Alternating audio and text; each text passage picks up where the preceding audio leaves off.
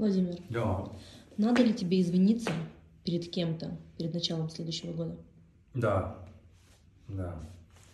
Я обычно, ты знаешь, просто про традицию. У нас зараза. Марина, тетя Марина, что ты подставляешь так?